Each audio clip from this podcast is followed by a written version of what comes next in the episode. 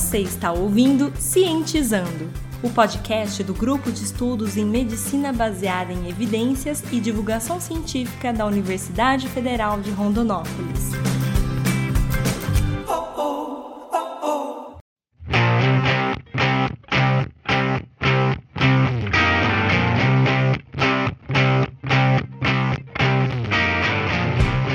Olá pessoal, eu sou o Bruno Marconato. Olá gente, meu nome é Gleison Souza da Costa. Uh, nós somos estudantes de medicina da Universidade Federal de Rondonópolis e estamos aqui hoje para começar uma série de podcasts que falará sobre proliferação celular e câncer em forma de divulgação científica. Uh, a ideia dessa série surgiu frente a uma atividade que a gente teve em um módulo do curso, mas quem sabe a gente pode continuar com esse projeto. Então, se você gostou, não deixe de compartilhar e também ouvir os outros episódios da série.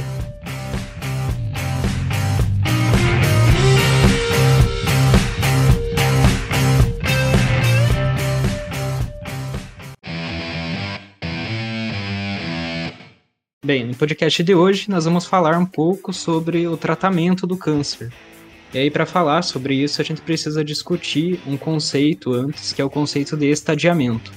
É, então nós precisamos saber como o câncer vai evoluir no nosso corpo para que dessa forma seja feita a melhor escolha terapêutica. Né? Ah, as bases para o estadiamento, a classificação desse câncer, é conhecer a história natural do tumor. É, e não só isso, o comportamento biológico, as principais vias de, dissemina de disseminação dele também. Algo que é muito utilizado para classificar o câncer é o sistema TNM, é, é um sistema que ele vai avaliar o tamanho desse tumor, ele vai avaliar se esse tumor já atingiu alguns linfonodos próximos, se ele já se metastatizou, né, ou seja, atingiu outros órgãos através da corrente sanguínea. E isso tem alguns objetivos. Com isso a gente consegue é, auxiliar o médico no planejamento do tratamento, né? A gente consegue estimar o prognóstico, é, uniformizar a linguagem médica e facilitar também a troca de conhecimento entre médicos né, para um mesmo tipo de tumor. Então, é mais ou menos como se o câncer fosse um, um carro descontrolado, e aí, para a gente parar esse carro de forma segura, nós precisamos saber o tamanho dele, as, as estradas que ele pode entrar, a gente tem que saber se ele pode bater em alguma coisa ou destruir. Né? E aí, uma vez que a gente conhece todas essas características, a gente tem algumas frentes que são passíveis para trabalhar para impedir esse tumor. Esse estadiamento ele é muito importante também para você determinar o tipo de intervenção que você vai propor para o paciente, para que a gente não passe a intervir de forma exagerada demais, a ponto de trazer um prejuízo para o paciente, e também que a gente não possa intervir de forma ineficiente, a, a ponto de, de não tratar com maior efetividade esse câncer que está que tá ali afetando, no caso, é, esse paciente que, que vai entrar em tratamento. Isso aí, uma vez que a gente conhece esse estadiamento, então a gente tem alguns tipos de terapias, né? Uh, todo mundo ouve muito falar sobre que o tratamento do câncer é a quimioterapia. Mas será que realmente todo câncer precisa de quimioterapia? O que, que você acha, Luiz? No estadiamento, a gente consegue verificar em que ponto que esse câncer ele está ali na sua história natural. Por exemplo, se você tem um tumor muito localizado numa região em que é possível você intervir com uma cirurgia para retirar esse tumor, você opta por, pela cirurgia. E essa cirurgia ela tem a intenção realmente de tirar aquelas células que estão ali se proliferando. Então, se você retira aquela massa, você, em tese, estaria matando aquelas células e evitando com que elas continuassem se proliferando. Então, existe uma boa possibilidade através da cirurgia. Por exemplo, em alguns cânceres, como o câncer de próstata, quando o diagnóstico é fechado, você tenta retirar uma parte da próstata, ou em alguns casos a próstata como um todo, para você tentar tirar essas células que poderia se proliferar mais além, além daquela região, né? E isso é uma possibilidade. Eu não necessariamente já entro com uma quimioterapia. Eu primeiro fui para um procedimento cirúrgico que é localizado e, e aí sim verificando se esse paciente vai precisar ou não de maiores intervenções, né? Mas, Bruno, a gente não tem só cirurgia como opção, né? Nós temos outras possibilidades também. Isso. Então a radioterapia também é uma delas, né? Uh, normalmente também é utilizada em, em, casos de tumores mais localizados, né? Mas que não conseguem ser abordados pela cirurgia. Normalmente a gente usa a radioterapia para diminuir o tamanho desse tumor, para ele ser passível de uh, ser submetido a uma cirurgia, né? Para a gente conseguir retirar ele através da cirurgia. Sim, e a radioterapia pode ser usada inclusive após a cirurgia uh, na tentativa de se matar possíveis células que tenham ficado naquele órgão, né? Então, se a gente pensa no mesmo no câncer de próstata, quando você retira a parte ou a próstata como um todo, pode ter ficado ali resquícios de células cancerígenas que podem proliferar não só ali, mas em outras regiões do corpo da pessoa. Então a radioterapia ela tentaria, ou ela tenta, na verdade, matar as possíveis células que ali ficaram para evitar que ocorra essa disseminação, né? E aí você prejudica ainda mais essa pessoa. Nós podemos, em alguns casos, unir vários tratamentos com por causa do tumor. Então, às vezes você pode fazer a cirurgia, a radioterapia e em alguns tumores que já estão em casos um pouco mais avançados, você pode começar a usar a quimioterapia, né? A quimioterapia usada no contexto de câncer, ela é chamada de quimioterapia antineoplásica, né?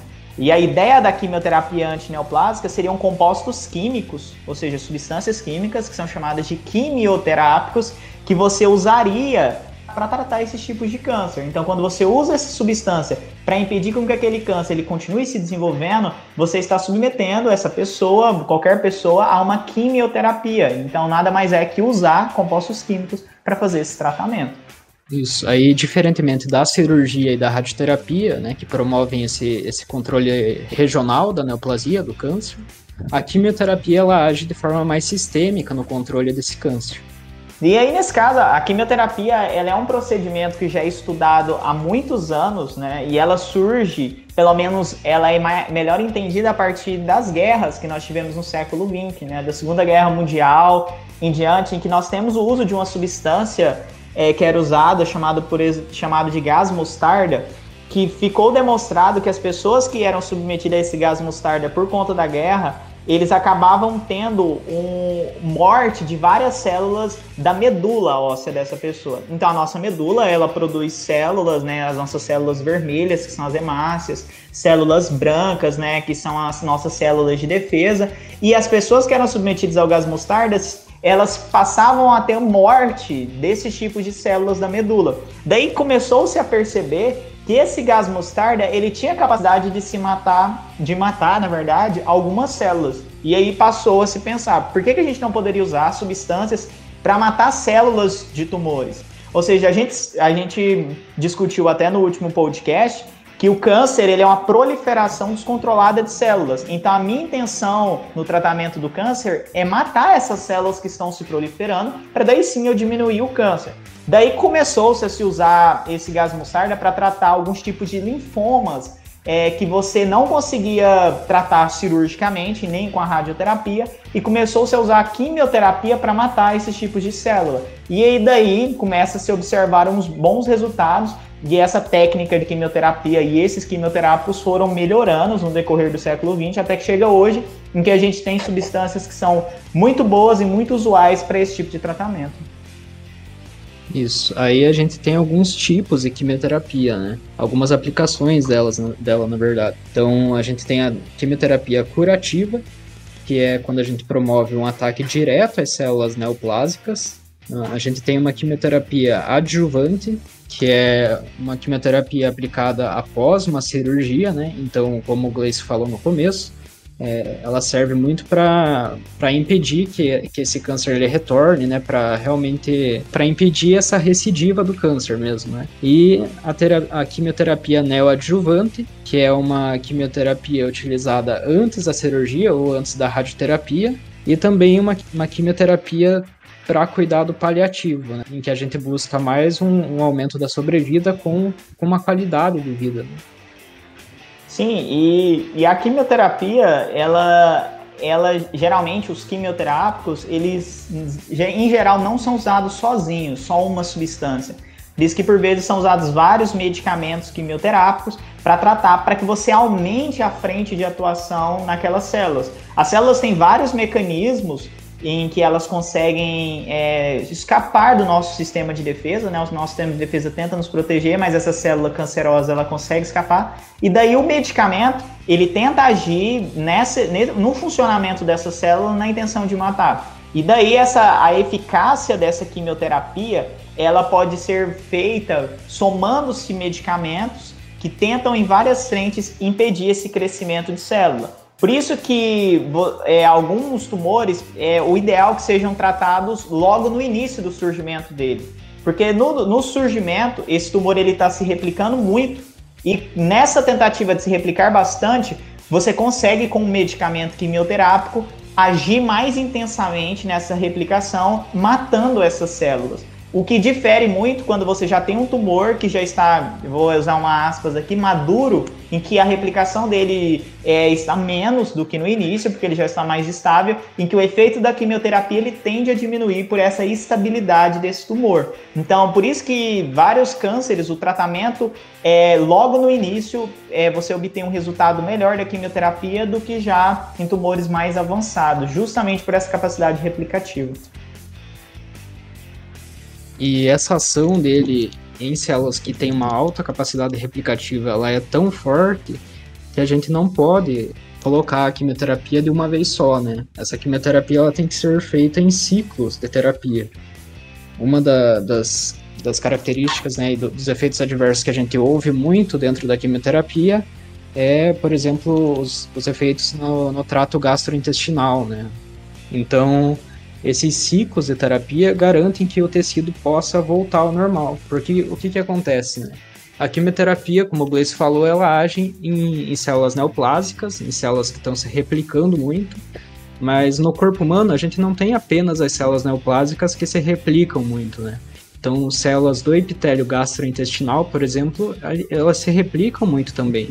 Então, e como a quimioterapia ela é sistêmica, ela não tem essa capacidade de selecionar apenas as células neoplásicas. Ela vai pegar todas as células que estão se replicando muito. Por isso que a gente tem alguns efeitos adversos, né? E, e aí os ciclos, de, os ciclos de terapia eles vêm para tentar diminuir esses efeitos adversos e possibilitar que somente as células neoplásicas sejam afetadas. Isso é interessante porque para você determinar qual tipo de quimioterápico, né, esse medicamento que vai ser usado, você precisa analisar o tumor, ou seja, onde está esse tumor, se ele está na mama, se ele, ele é um tumor de próstata, se ele é de pele, se ele é do estômago, se ele é um tumor é, do fígado. Você analisa qual tipo de tumor que você pretende tratar. Você verifica também é, a questão da disposição do paciente para esse tratamento. Porque como os quimioterápicos eles trazem efeitos adversos, já que eles não agem só no tumor, ou seja, eles podem agir em outros órgãos, é, esses efeitos adversos eles precisam ser conversados com esse paciente para você saber se esse paciente tem intolerância, tanto física, ou seja, o corpo dele vai aguentar essa situação, quanto emocional. Ou seja, porque como é uma situação em que você gera um desconforto momentâneo enquanto o tratamento está ocorrendo, esse paciente ele precisa de uma, de uma predisposição emocional para ele aderir a esse tratamento. Ou seja, a, o tratamento com quimioterápicos ele precisa ser muito bem conversado entre o médico e o paciente e de, e de uma forma muito transparente sobre a possibilidade desses efeitos adversos que podem sobrevir. Né?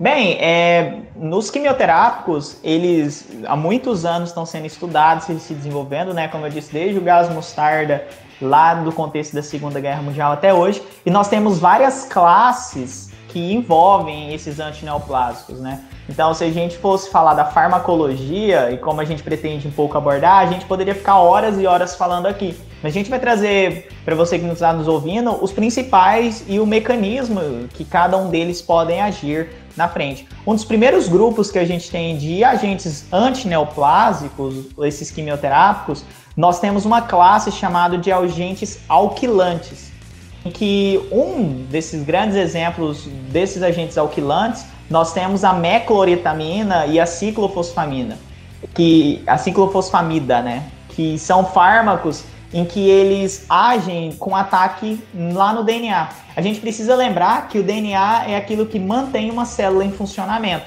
Então, a sua célula, para ela funcionar, naturalmente, ela precisa de proteínas para dar, é, dar as características dessa célula, para dar a energia, para manter tudo funcionando ali, ela precisa de uma estrutura adequada. Essas proteínas são essenciais. Só que essas proteínas, para ela existir, ela precisa de um DNA que esteja funcionando. Então, para qualquer célula, essa é a regra. O DNA, ele vai depois ser o que a gente fala transcrito num RNA, e esse RNA vai ser traduzido numa proteína. E a proteína vai manter tudo funcionando. Porém, se eu ataco esse DNA, que é a proposta desse agente alquilante, eu não consigo com que essa proteína seja ela seja traduzida e eu não consigo uma célula funcional. Logo, essa célula ela tende a morrer por causa que ela vai perder a funcionalidade. E esses agentes alquilantes, um dos mecanismos que eles agem é atacando essa estrutura de DNA. Isso. Aí um dos outros exemplos também é, dentro ainda dessa primeira classe, né, é o, os complexos de coordenação da platina. E aí é um nome complexo, mas acho que o principal representante da, da, da classe é a cisplatina. E ela tem esse nome porque ela tem um átomo de cloro na sua molécula, e após ela perder esse átomo de cloro, ela consegue também atacar o DNA, da mesma forma que a, a mecloretamina. E é interessante é, como que o, os procedimentos devem acontecer, para uso do quimioterápico, que no caso da cisplatina, o paciente ele, ele só vai usar a cisplatina é, no hospital, então não é algo que você prescreve e a pessoa toma em casa, porque a cisplatina, infelizmente, ela tem um efeito colateral dela que ela ataca as células renais, ou seja, ela vai lá e também ataca a célula dos rins, já que ela não é específica do tumor, ela, ela está sendo usada de forma sistêmica, como disse o Bruno é, anteriormente. Então essa cisplatina, ela precisa perder o cloro que ela tem para ela ser ativada e ela sendo ativada, ela combater, no caso, é, o DNA dessa célula e essa, e essa célula vai morrer. Porém, os pacientes que usam cisplatina no, no, no, hospital, eles geralmente são hidratados, ou seja, eles recebem pelo sangue cloreto de sódio para que o cloro, ou seja, esse átomo, ele acumule muito nos rins e tendo muito cloro ali, essa molécula de cisplatina ela tende a não perder esse cloro e com isso ela passa a não ser ativada lá nos rins. Se ela não é ativada, logo ela não vai atacar o DNA e logo essas células renais elas não vão morrer. Porque o foco aqui com o tratamento da cisplatina é tratar o câncer, não é você matar as células dos seus rins, porque aí eles vão parar de funcionar, ou eles vão ser prejudicados o seu funcionamento. Daí você hidratando esse paciente, você diminui a ativação lá nos rins e com isso você obtém menos efeitos adversos no tratamento com a cisplatina. Esses medicamentos que, que impedem é, essa, esse DNA, ou seja, que atacam esse DNA, na verdade, eles estimulam as mortes de várias células. No nosso, é, no nosso podcast anterior, nós citamos que a apoptose é um processo natural que a célula ela faz quando ela é atacada de alguma forma. E, e quando você quebra ou, ou você está lesando esse DNA, é natural que a, célula entre em apoptose. Então, assim, células que estão se replicando constantemente, elas tendem a ser atacadas por esse medicamento. Por isso que, como uma efeitos adversos desse tratamento com esses medicamentos, você pode ter problemas da medula, ou seja, uma, o que a gente chama de mielossupressão momentânea, ou seja, aguda ali enquanto a pessoa está fazendo esse tratamento. A pessoa pode ter perda é, de cabelo nesse, no decorrer desse tratamento. E aí, como o Bruno até citou lá no início, que você pode ter um quadro também de problemas gastrointestinais. Então, essa pessoa pode ter náuseas, vômitos no decorrer, é, em aquele desconforto ao se alimentar. Então, isso pode ocorrer como um dos efeitos adversos com esse tratamento quimioterápico, com esse agente que a gente citou. Né? Bom, e aí outra classe de agentes antineoplásicos são os antimetabólitos. Né? Esses antimetabólitos eles servem para evitar a formação de moléculas intermediárias que são necessárias para a síntese do DNA e do RNA. Então, a primeira classe, né, a gente falou que são fármacos que atacam diretamente o DNA, e esta classe elas vão atacar compostos que são necessários para a formação do DNA e do RNA. Então, fazendo uma analogia, é como se a primeira classe ela atacasse um bolo pronto, né, um, um bolo que você faz aí na sua casa, E a segunda classe é a gente ataca os ingredientes que vão fazer esse bolo. Um dos principais representantes dessa classe é o metotrexato. O metotrexato ele é um análogo do ácido fólico. O que, que isso quer dizer? Né? O ácido fólico ele é importante para formar algumas bases né, do DNA e do RNA. Então, o metotrexato ele vai agir impedindo que o ácido fólico a, é, atue, né, formando essas bases. É muito interessante você analisar, porque o metotrexato ele consegue matar essas células, já que se essa célula não tem esse RNA é, sendo produzido, essa célula não vai conseguir sobreviver, ou seja, ela vai possivelmente entrar em apoptose. Porém, existem algumas substâncias que podem é, ajudar no caso a pessoa passe a ter muitos efeitos adversos com metotrexato. Nós temos um fármaco chamado leucovorina, que ele é como se fosse o próprio ácido fólico sendo dado para a pessoa para você diminuir os efeitos adversos que o metotrexato possa causar. Então, se uma pessoa está em tratamento com esse medicamento e ela passa a se sentir muito mal por causa dos efeitos adversos, a leucovorina, que é o próprio ácido fólico, você, você dá para essa pessoa para ele ser como se fosse um antídoto. Ou seja, ele vai melhorar a, a, capacidade da célula de voltar a produzir esse RNA, normalmente voltar a funcionar, aquilo que o metotrexato ele ia prejudicar. Então, para esses pacientes que estão com muitos efeitos adversos, a leucovorina seria uma boa opção.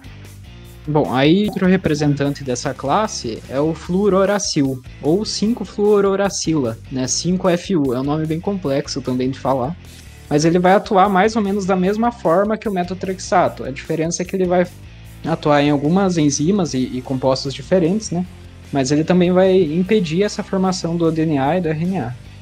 E é só interessante falar que o, esses medicamentos, eles podem também, como a gente falou, até dos alquilantes, é, que eles conseguem, eles podem provocar náuseas na pessoa, é, em alguns casos diarreia, problemas de medula também pode ser comum, principalmente de uma forma mais aguda, ou seja, momentânea. E, e esses medicamentos são usados para tratamentos de câncer de mama e também de cânceres que podem dar no nosso trato gastrointestinal. Quando a gente fala do trato gastrointestinal, nós estamos falando de esôfago, de estômago, de intestino. Então nós estamos falando desse, de, dessa parte do nosso corpo. É um outro grupo que a gente tem, são um grupo de antineoplasto, é o grupo dos agentes ou dos produtos naturais. Chamar de produtos naturais porque esses, esses quimioterápicos, eles advêm de algumas plantas, né? Ou pelo menos a molécula inicial foi descoberta em determinada planta. Né? Dentro da farmacologia nós temos várias substâncias que são é, descobertas como pertencente a uma planta ou a parte dessa planta que a gente vai descobrindo funções na saúde da, da, tanto das pessoas quanto de outros animais.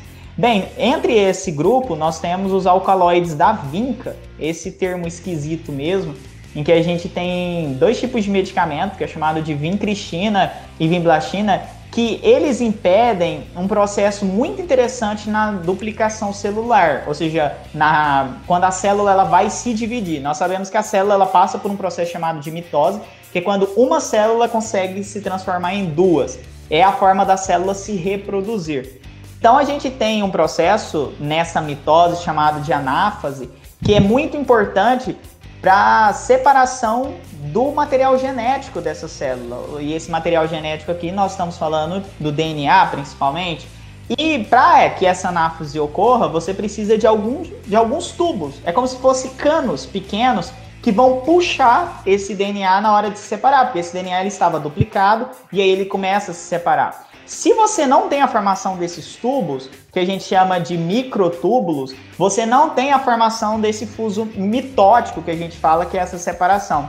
E o que acontece? O alcaloide da vinca, ele vai impedir é que se forme esse, esses tubos e aí se você não tem a formação desses tubos, esse processo ele começa a ficar prejudicado e a célula vai interromper essa mitose que ela estava fazendo e ela vai entrar em apoptose. Ou seja, você vai matar essa célula por impedir um processo natural dela de mitose, que é o que na prática você quer. Se você tem uma célula de câncer que está se multiplicando, se você impede ela de se multiplicar, você tende a reduzir a quantidade de células que ocorreu naquele tumor.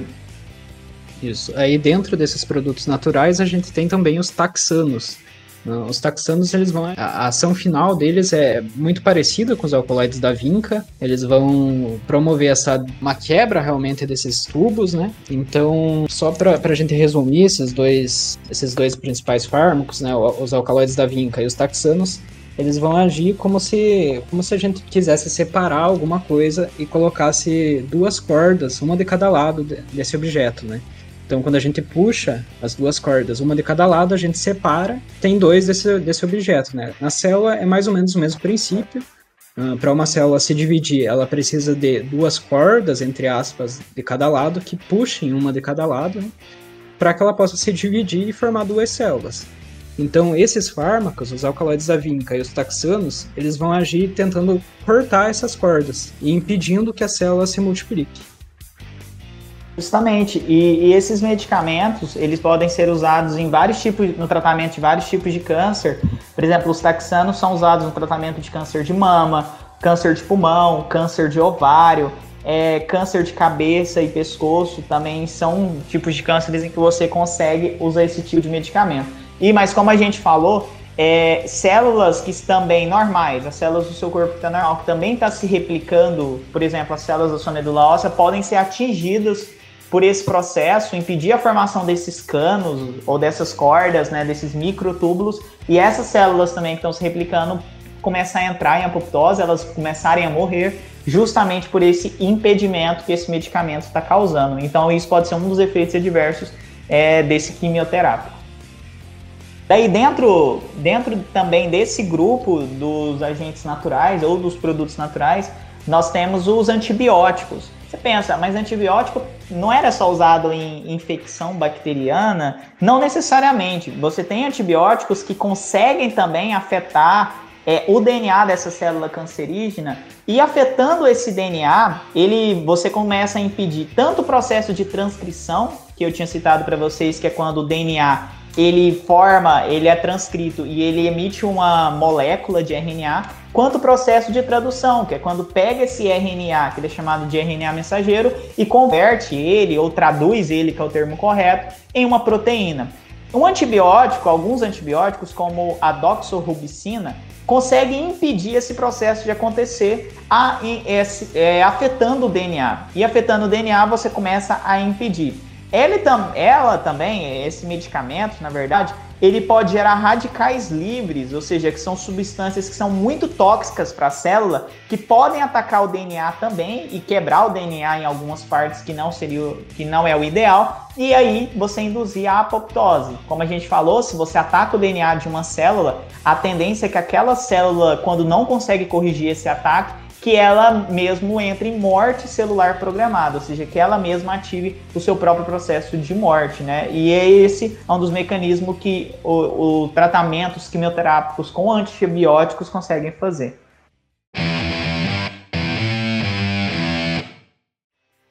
Bom, então outra classe também presente nos fármacos antineoplásicos são os hormônios e os antagonistas de receptores celulares também é um pouco complexo, mas a gente vai tentar explicar né, o mecanismo de ação deles. Bom, então dentro dos hormônios, né? Um dos hormônios que, que a gente sabe que mais tem relação com, com os tipos de câncer é o estrogênio. O estrogênio é responsável por aumentar a proliferação das células, né? Essa é uma das funções dele. É um hormônio muito importante em alguns tipos de câncer, como o câncer de mama.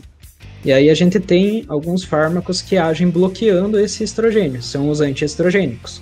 Os dois principais dessa classe são o tamoxifeno e o aloxifeno. É interessante pontuar que o tamoxifeno que o Bruno falou, ele é chamado por um nome esquisito, mas ele é falado de modulador seletivo do receptor de estrogênio.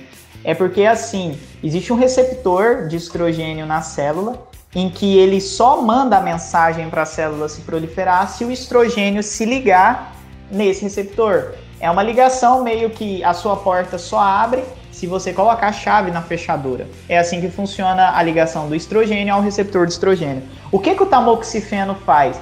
O tamoxifeno ele consegue impedir a ligação desse estrogênio na, na fechadura dele, que seria esse receptor. Fazendo esse processo, o tamoxifeno impede a mensagem que o estrogênio ia dar para a célula continuar se proliferando impedindo, no caso, a proliferação dessa célula neoplásica. Então você também estaria diminuindo. Isso é importante para alguns tumores, como por exemplo alguns cânceres de mama, que são dependentes de estrogênio. Ou seja, o estrogênio estimula o câncer de mama a se proliferar. Daí, se você consegue fazer esse impedimento, esse bloqueio dessa mensagem do estrogênio, você consegue diminuir a proliferação dessas células tumorais, né? Aí uma outra forma também da gente inibir o estrogênio é inibir a produção dele. Como que a gente vai fazer isso? É através da classe dos fármacos dos inibidores da aromatase. O que, que significa isso? Então, a aromatase é uma enzima que consegue converter alguns hormônios precursores em estrogênio. E aí, quando a gente inibe essa aromatase, a gente inibe a produção de estrogênio.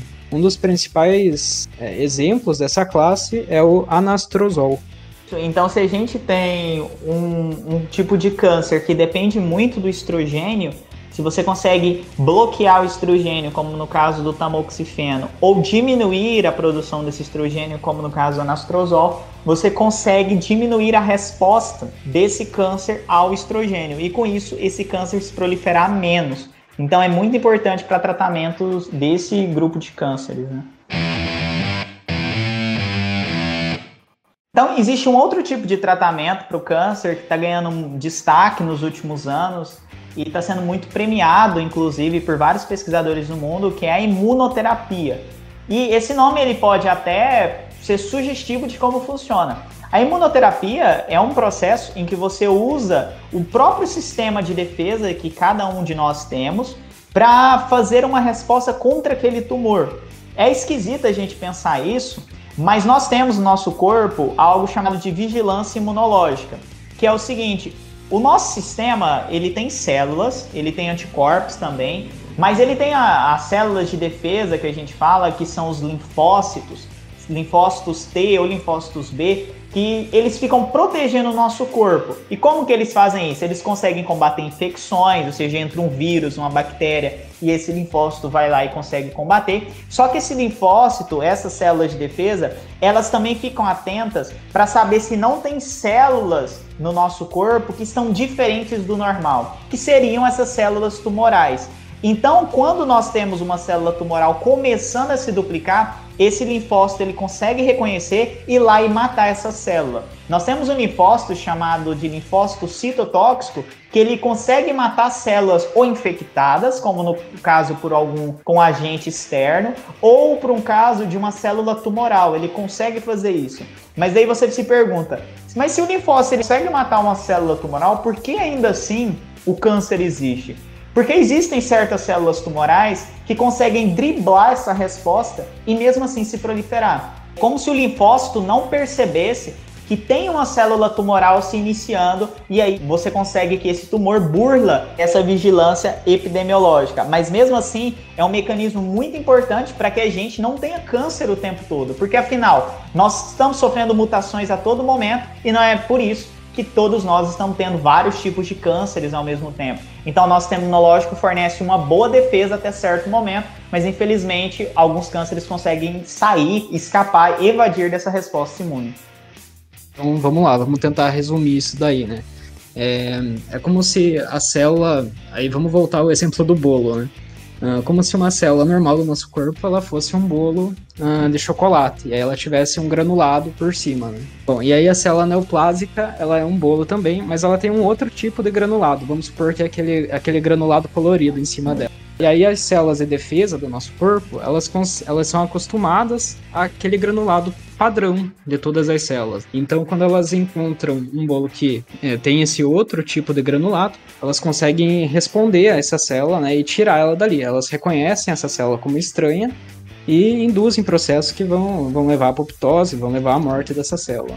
Mas o que, que, o que, que acontece? Né? Algumas dessas células, alguma, alguns desses bolos que, que expressam granulados diferentes, eles conseguem driblar o nosso sistema de defesa e expressar granulados que sejam de, de, células normais também. Então, com isso, essas células conseguem evadir do sistema imune, elas conseguem fugir realmente da resposta dessas células de defesa do nosso corpo. Para a gente entender a imunoterapia, a gente precisa entender como que funciona a ativação da resposta. Funciona mais ou menos assim.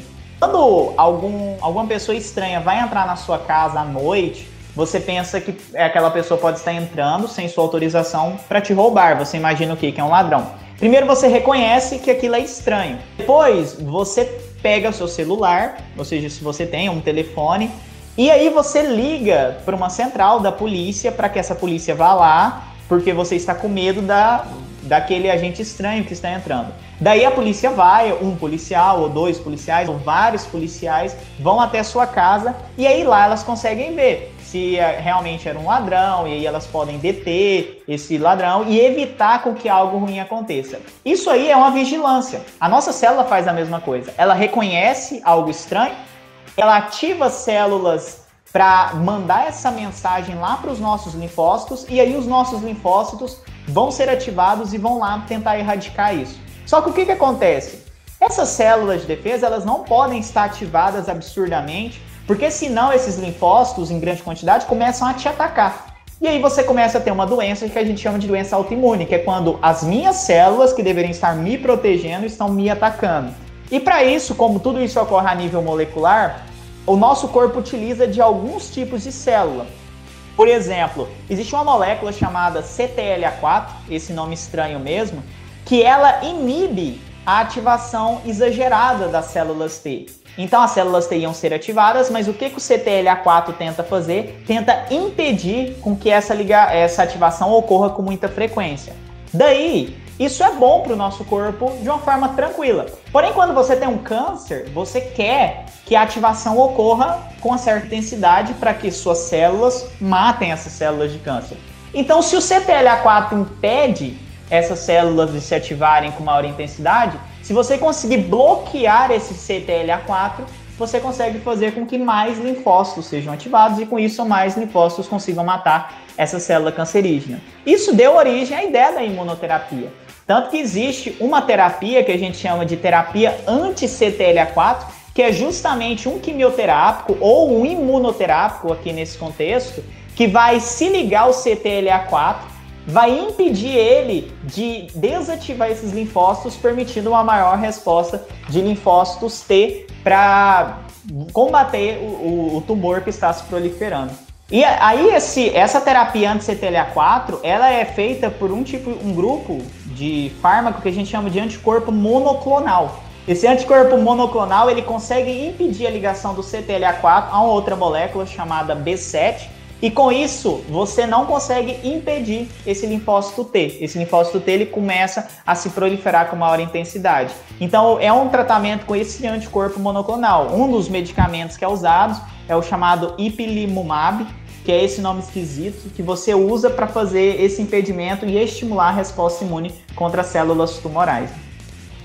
Bom, então, semelhante ao CTLA4, a gente tem também o PD1, PD1 também é um receptor do linfócito T e ele age no mesmo princípio, né? Quando a célula de defesa ela se liga ao linfócito através do PD1, ela impede a ativação desse linfócito. Então, nisso, a gente tem alguns fármacos que agem impedindo o PD1. Então, são os anti-PD1. Né? O principal exemplo dos fármacos anti-PD1 é o nivolumab, e ele vai realmente impedir essa ligação do PD1 com a célula de defesa e permitir que os linfócitos fiquem mais ativos e consigam combater melhor a neoplasia.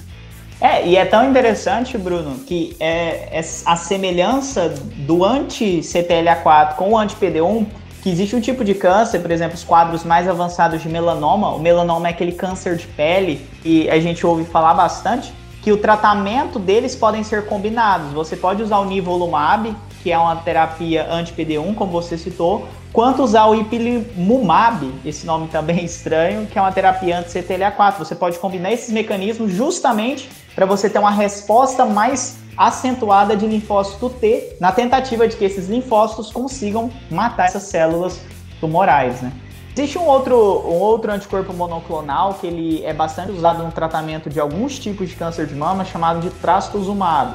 Esse nome estranho é para definir um fármaco que ele é usado para o câncer de mama que tem um receptor chamado de HER2. É isso aí mesmo que vocês ouviram, é HER2. O HER2, ele é um tipo de receptor que quando ele está presente na célula tumoral dos cânceres de mama, ele, ele estimula a proliferação dessas células, a possibilidade de ocorrer uma metástase, ou seja, desse câncer se proliferar para outras partes do corpo. E aí o trastuzumab é um anticorpo monoclonal que vai a esse HER2.